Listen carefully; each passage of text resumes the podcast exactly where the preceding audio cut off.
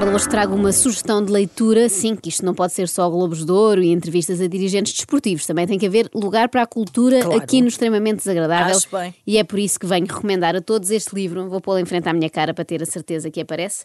Eu, Maria das Dores, me confesso. Cá está ele. Ok. Sugiro que comprem. Adorei.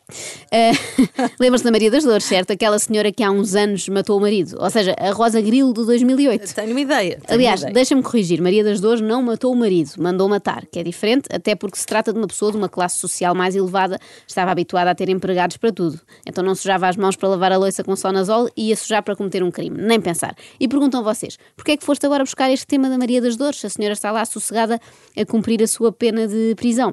Boa pergunta, boa, obrigada, obrigada pela pergunta, é boa. É porque a senhora não está sossegada, de facto. Aliás, este ano tem sido um desassossego para a Maria das Dores. Tudo começou com uma entrevista que teve honras de capa da revista Cristina e agora chegou o livro. E é isso que eu quero analisar, é o livro. Maria das Dores confessa que um dos motivos para o crime foi descobrir que o marido a traía. Portanto, para todas as Marias que estejam a ouvir, eu queria deixar o aviso de que para isso existe uma figura legal bem mais simpática do que o homicídio, que é o divórcio. É. É bom, é prático hoje em dia e ninguém se magoa E mais gravemente. limpo, mais limpo. Sim, é, corre tudo De certa melhor. forma. Maria das Dores deixa ainda outro motivo para o crime, o facto do marido lhe chamar Maria Gorda. Eu sei que é o pior que se pode dizer a uma senhora. Não te rias, Carla, que isto é muito sério. Não me estou a rir. Mas daí a dar direito a uma morte encomendada, calma, não é? Se o marido nos chama Maria Gorda, o melhor, a melhor resposta a dar é chamar-lhe, sei lá, Zé Caixa de Óculos ou Pedro Rodas Baixas e manter a discussão assim neste nível de recreio da primária. Bom, não, não cometam nenhuma loucura. Eu escolhi as minhas passagens preferidas da obra para partilhar aqui convosco. Começo por uma experiência na prisão. Reparem nisto. Farta da mesma fruta todos os dias, maçã, laranja ou tangerina, pouco tempo depois de cá chegar, perguntei se podiam trazer-me algo diferente, como uma manga ou uma papaya. Quase se riam na minha cara. Amiga, aqui nem peras, respondeu-me uma reclusa. Isto é dramático.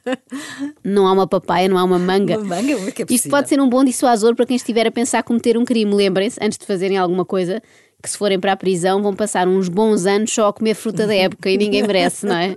É que esta coisa do apetecia-me papai parece aquela coisa do anúncio do Ferreira Rocher, não é? Apetecia-me algo bom. diferente. E ele, senhora, está na prisão, por favor. Agora, outra. Os jornais disseram que naquela primeira sessão no tribunal me tinha vestido como se fosse ver um espetáculo de ópera no Teatro Nacional de São Carlos. Quem escreveu aquelas notícias conhecia-me muito mal, pois se me conhecesse minimamente saberia que jamais teria ido à ópera com aquelas raízes no cabelo. Maria das Dores a sambar na cara das inimigas, como quem diz, meus amigos, isto sou eu, linda e maravilhosa, num dia mau, agora imaginem num dia bom. Próxima citação. Quando saiu em precária, quando saí em precária, a TV Guia escreve- escreveu que eu ia num Mercedes com chofer e casaco de Vison. Maria das Dores esclarece.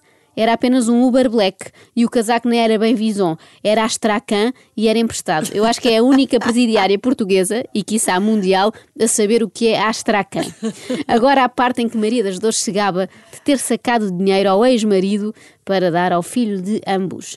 Mais dinheiro, mais dinheiro, mais dinheiro. Não importava o dinheiro que chegava à nossa vida. Com a mesma velocidade que aparecia, esfumava-se. Eu sentia sempre que precisávamos de mais e por isso, quando soube que o pai do David tinha vendido uma casa, entendi que esse dinheiro também pertencia ao meu filho. Depois ela explica que o David recusou essa ideia, que não queria pedir mais dinheiro ao, ao pai, pai. mas Maria das Dores entrou em ação e diz o seguinte: Não vale a pena explicar em detalhe as chamadas que fiz, nem os trâmites menos ortodoxos que foi necessário superar. Não vá ser condenada por outro crime, não é? Pois. Já basta o que basta. Pois é. O que interessa é saber que uma vez mais tinha conseguido o meu objetivo. Tínhamos o dinheiro de que necessitávamos para que o David fosse estudar para Nova York e também para continuarmos a levar a nossa vida bem acima das nossas possibilidades. Reparem, ela pediu dinheiro para o filho, mas também foi gastando, não é? Foi que o dinheiro parado é um bocadinho como o pão, começa a ganhar bolor e também estraga.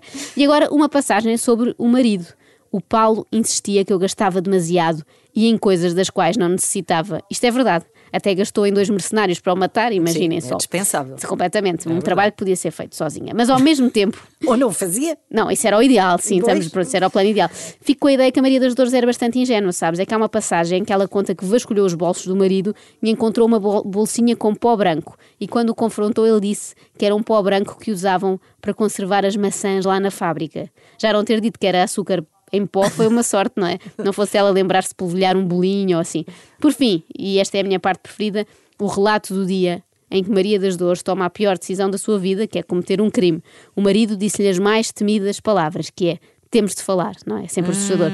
E vai daí, ela escreve o seguinte: Só me ocorria uma coisa: o Paulo queria o divórcio. Não, nunca. Não depois de tudo o que eu tinha sofrido por ele. Quem julgava ele que era para pensar na possibilidade de me deixar? Perguntava-me, cada vez mais furiosa, enquanto me aproximava de Torres Vedras. A primeira coisa que fiz, assim que cheguei, foi dirigir-me ao cabeleireiro para arranjar a franja. Faz todo o sentido. Isto aparece em todos os filmes policiais. Quando uma pessoa quer cometer um crime grave, antes convém passar no cabeleireiro para dar um jeitinho às pontas. Oh, não vá favor. depois aparecer na televisão toda desgrenhada, não é? Está cada uma. Acorde com a Joana, a Ana e a Carla. Às três da manhã. Na Renascença.